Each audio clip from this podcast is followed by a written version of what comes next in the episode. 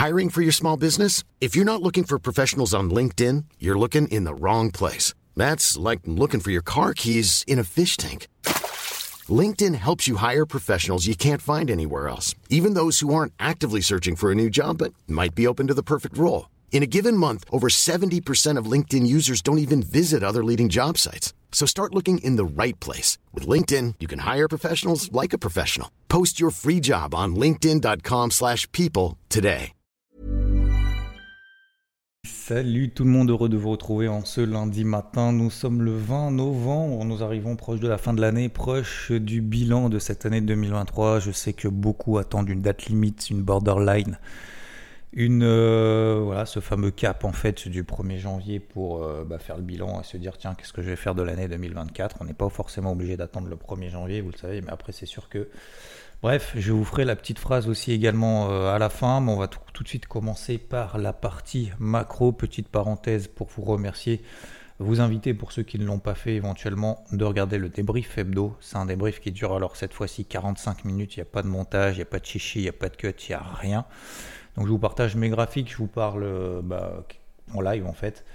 Euh, sur la chaîne YouTube IVT, ok, je vous partage justement tous les éléments qu'on a en notre possession aujourd'hui. Et donc, je vais faire le récap cette semaine. Comment est-ce que j'entame justement cette semaine sur les marchés? Alors, premièrement, concernant la partie euh, macroéconomique, donc vous savez que on a des anticipations de marché par rapport à ce que va faire la Fed, c'est-à-dire Jérôme Powell, ce que va faire la Réserve fédérale américaine, ne relèvera plus ses taux d'intérêt euh, à partir de maintenant. Le 13 décembre, on a 100% du marché qui estime qu'il y aura euh, un statu quo de la Fed, donc pas de hausse des taux. Pareil pour le 31 janvier, on est à 100%. Le 20 mars, on commence à avoir 30% d'anticipation d'une baisse des taux.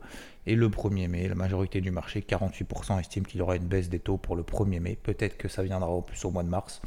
Pour les plus, euh, alors les plus optimistes, oui et non. C'est-à-dire qu'en fait, si la Fed devait euh, baisser ses taux très rapidement, ça veut dire que finalement la situation économique n'irait pas si bien que ça. Si la situation économique est bonne et que l'inflation baisse, il n'a pas forcément besoin de baisser ses taux directeurs tout de suite pour être sûr que l'inflation vraiment va être euh, contrée par cette hausse fulgurante des taux d'intérêt qu'on a eu ces derniers mois, passant de, taux d'intérêt à 0% à 5,5% aujourd'hui. Donc voilà, pourquoi est-ce que ces anticipations baissent? Parce que, euh, en tout cas de hausse des taux, pourquoi ces anticipations de baisse des taux augmentent?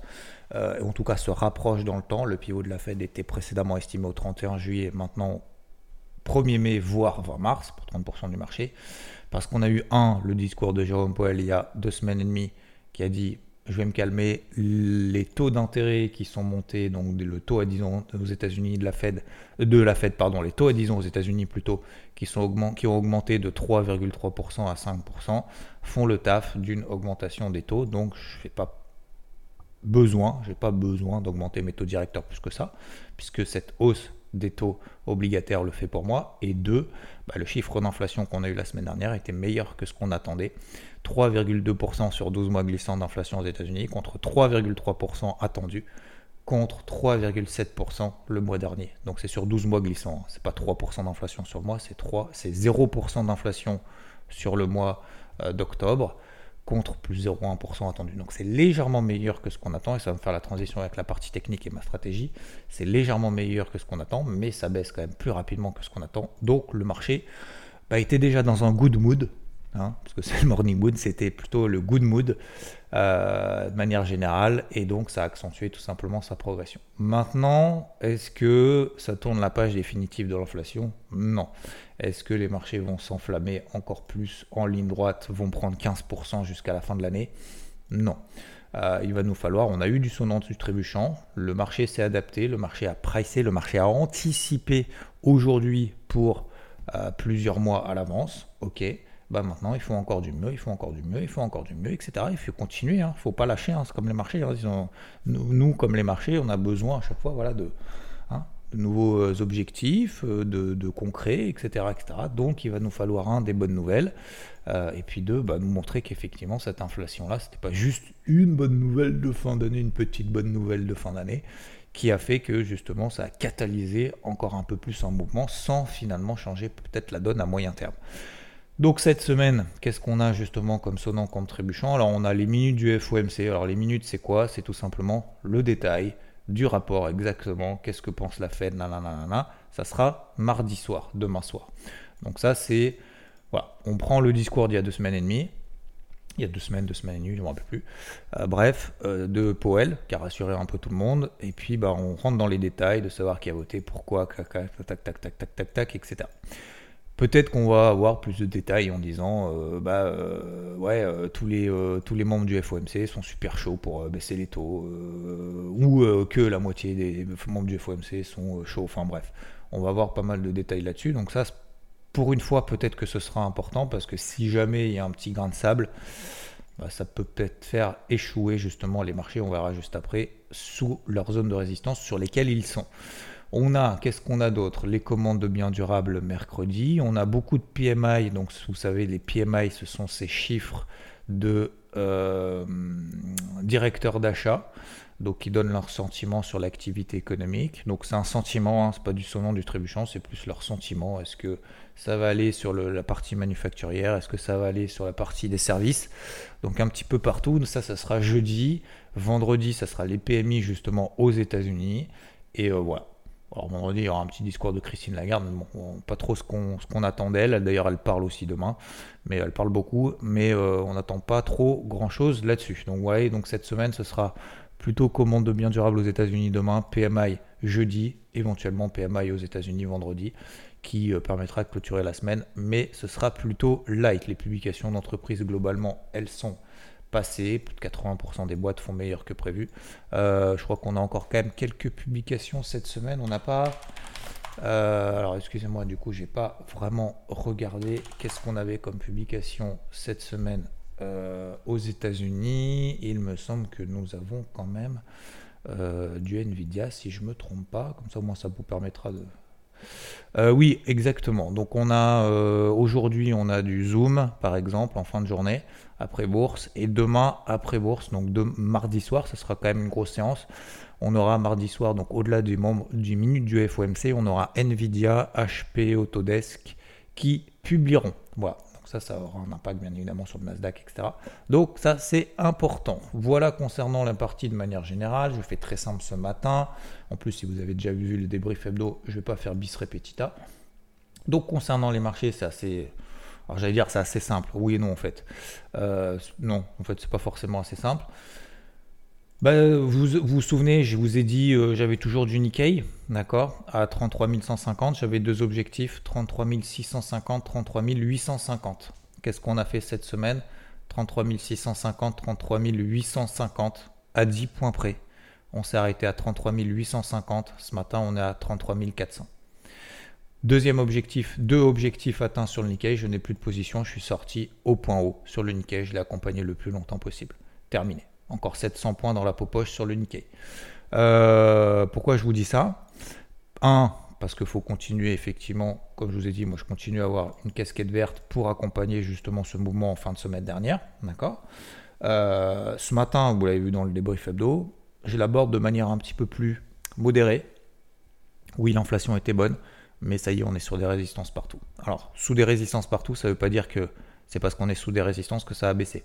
C'est pas parce qu'on est sur une zone support que ça va monter. D'accord? Parce que sinon, en fait, on serait tout partout dans des ranges.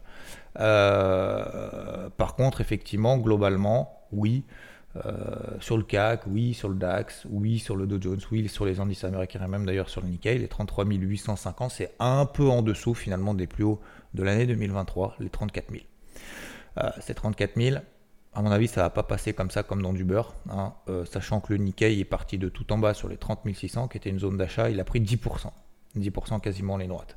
10%, effectivement, est-ce que c'est logique avec une Fed moins restrictive, en plus d'un chiffre d'inflation un peu meilleur que ce qu'on attend? Oui.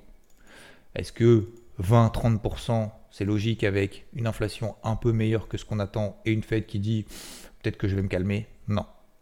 Donc là, pour moi, j'estime qu'effectivement, le potentiel est épuisé. Donc à partir de maintenant, même si on est toujours, et je suis le premier à vous dire, les tendances se prolongent X fois et ne se retournent qu'une seule fois, le contexte qui a été ingurgité, qui a été absorbé, qui a été pricé par le marché, euh, est-ce que aujourd'hui nous permet de dire on peut aller vraiment beaucoup plus loin? Oui, on peut aller beaucoup plus loin, effectivement, oui. Est-ce qu'aujourd'hui tu te dis, tiens, euh, je vais payer là pour anticiper que ça aille encore mieux demain Oui, on peut. Est-ce que techniquement aujourd'hui, parce qu'en fait c'est ça qui est important, c'est un, le timing technique. Est-ce qu'aujourd'hui le timing est acheteur? Absolument pas. Le timing est vendeur. D'accord, mais ça ne me suffit pas. Est-ce que ça, c'est toutes les questions qu'il faut se poser. Comme ça, on se les pose ensemble et vous les posez de votre côté, et puis après, vous répondez à cette question. Est-ce que nous sommes toujours dans cette dynamique haussière Les tendances se prolongent X fois, ne se retournent qu'une seule fois Tout à fait, oui. Euh, est-ce que, et c'est là pour moi le plus important, peut-être de tout ça, parce qu'on voit qu'effectivement il y a beaucoup de oui, est-ce que euh, aujourd'hui, là maintenant, tout de suite, parce que c'est ça aussi qui est important lorsqu'on arrive sur des, sur des niveaux importants, des niveaux clés, c'est pas des niveaux importants, c'est des niveaux clés, daily, weekly. Est-ce qu'aujourd'hui, j'ai un signal positif ou négatif? Parce que là, en gros, j'ai une casquette bleue. Maintenant, je passe en mode casquette bleue, j'avais encore des achats, j'ai encore des achats d'ailleurs sur le SP500, hein, tout va bien, 4485, ça m'évite justement de vendre trop tôt. Euh, moi, je vois le taux à 10 ans aux États-Unis qui ne remonte pas. On est à 4,45%, donc on peut continuer. On a les cours du pétrole qui montent, on a l'euro contre le dollar qui monte, ce qui veut dire que le dollar américain est toujours en train de se détendre. Donc clairement, c'est plutôt favorable pour les indices américains. Pour moi, je reste à l'achat, ça ne me dérange pas. Et comme je vous l'ai dit, je garde un solde sur le SP500, ce qui me permet d'accompagner le mouvement le plus longtemps possible et d'éviter justement de vendre trop tôt ou de vendre n'importe quoi et surtout de chercher en fait un nouveau trade. Donc aujourd'hui, est-ce que, admettons, admettons, je suis acheteur admettons, enfin je suis acheteur, je suis acheteur, mais je veux dire, admettons, je sois casquette verte. Est-ce que là aujourd'hui, j'ai un timing, mais ça à la limite, on le met de côté. Est-ce qu'aujourd'hui j'ai un signal positif, là maintenant tout de suite, un signal technique qui me dit tiens, il se passe quelque chose, ça me semble intéressant d'acheter là, de mettre cette validation ici, de mettre cet objectif là. Non. Maintenant je fais l'inverse. J'ai une casquette rouge. Mettons j'ai une casquette rouge et je me dis tiens, c'est le moment, faut vendre, etc. Ok, pas de problème. Est-ce que là, aujourd'hui, j'ai un signal de marché qui me dit, tiens, j'ai un alignement des planètes, il y a un taux qui remonte, il y a un dollar qui remonte, il y a des signaux baissiers sur les indices, en daily, en horaire, nanana, nanana. Non plus. Je suis simplement en fait dans une phase de respiration. Dans ces phases de respiration, eh ben, on respire, tout simplement, on ne fait pas grand-chose. Donc aujourd'hui, euh, je ne suis pas en mesure, là, ce matin. Alors d'autant plus le lundi matin, vous savez que je ne prends pas de nouvelles décisions. Hormis prendre des bénéfices sur le Nikkei. Et je pense qu'on peut s'en féliciter. Bravo à celles et ceux également qui m'ont suivi ici sur le Nikkei. On prend 700 points ce matin. Je pense que commencer la semaine avec plus 700 points, c'est mieux que de commencer la semaine en disant tiens, ça va partir là, c'est sûr. Tiens, ça va partir là, c'est sûr. Alors qu'en fait, on est sûr de rien parce qu'il n'y a absolument rien du marché.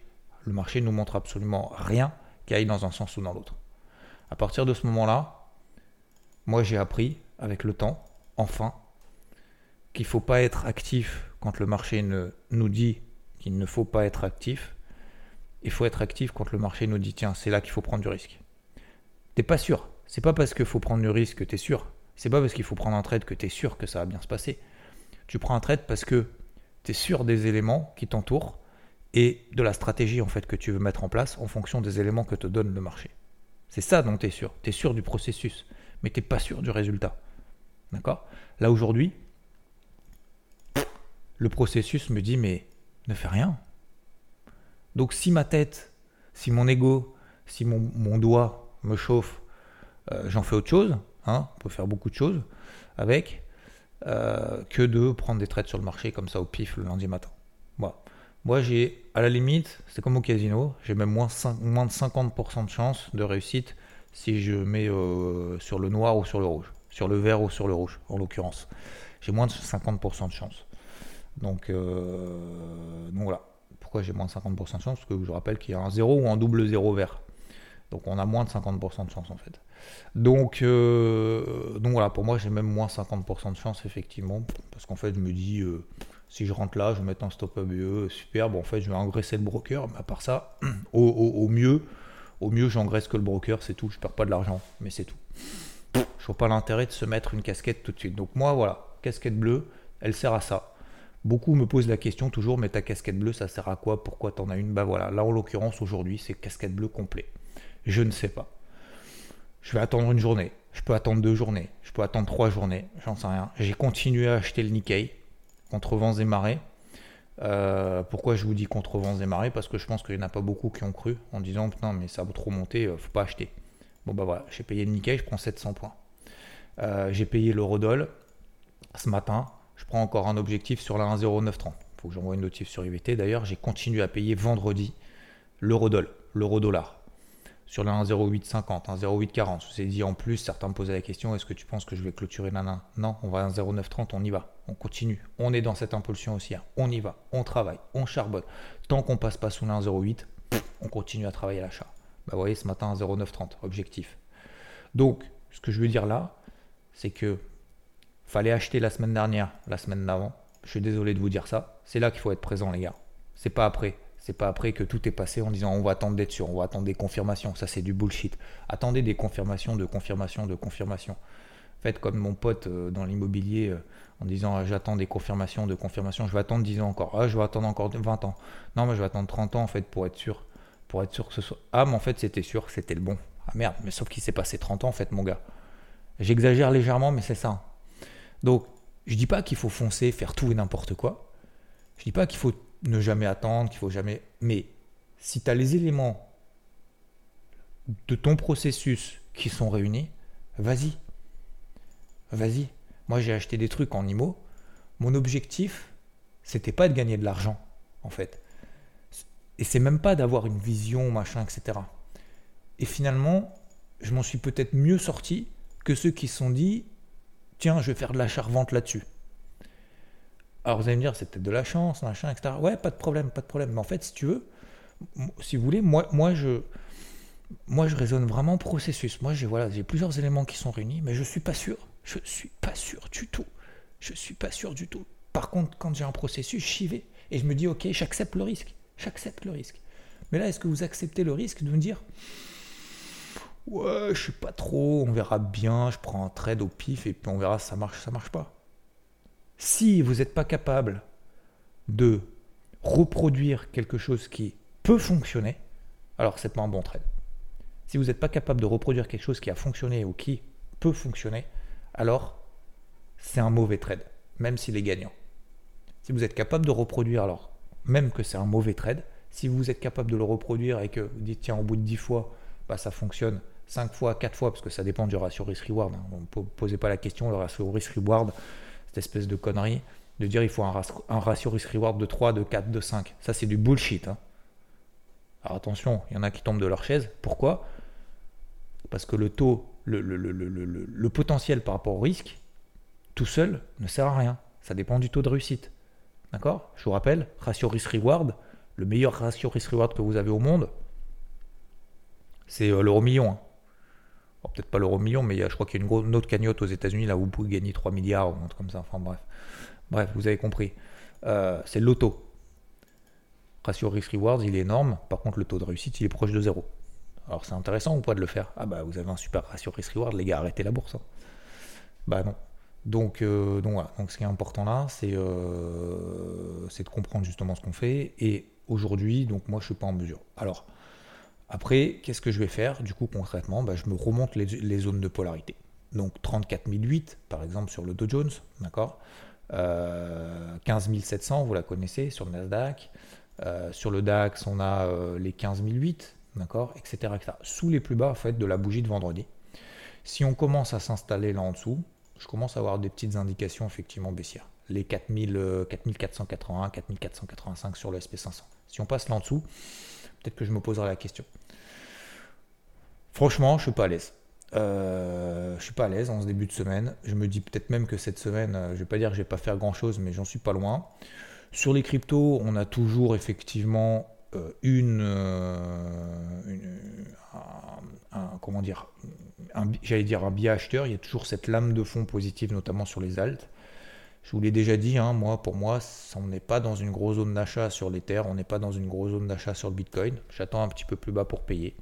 Pour le moment, on est toujours dans cette dynamique positive, il n'y a absolument aucun problème. C'est comme sur les marchés traditionnels.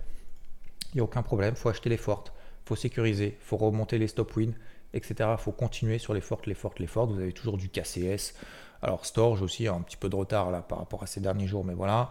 On a du FXS par exemple, on a du NIR, on a du SNX, donc on a quand même pas mal de cryptos qui sont toujours très positives. Et toutes les autres aussi d'ailleurs, hein, au-dessus de la RM20, pas de problème. par contre, est-ce que c'est là qu'il faut commencer effectivement à s'exciter? Donc moi je vous le dis depuis plusieurs jours. Oui, il y a encore un peu à gratter, probablement. Je ne suis pas certain que ce soit là justement qu'il faille s'exciter. C'est au contraire là qu'il faut commencer à serrer les boulons. Euh, serrer les boulons et, non, et non pas serrer les fesses, mais il faut serrer les boulons pour éviter justement de se prendre une petite, euh, une petite tatane si jamais ça se replie de 10-15%. Je préfère attendre des spikes de 10-15% quand tout le monde commencera à paniquer que euh, d'acheter là maintenant tout et n'importe quoi. Ce n'est que mon avis. Voilà, bien évidemment, faites comme vous voulez. Et surtout, je peux tout à fait me tromper, vous pouvez même faire l'inverse. Euh, voilà, messieurs, dames, pour aujourd'hui. Je voulais vous terminer par donc, cette notion que je vous disais au début. Euh, faut pas attendre le 1er, euh, le 1er janvier. Faire une autre phrase également. Accepte l'imperfection au lieu de stresser sur chaque petit détail.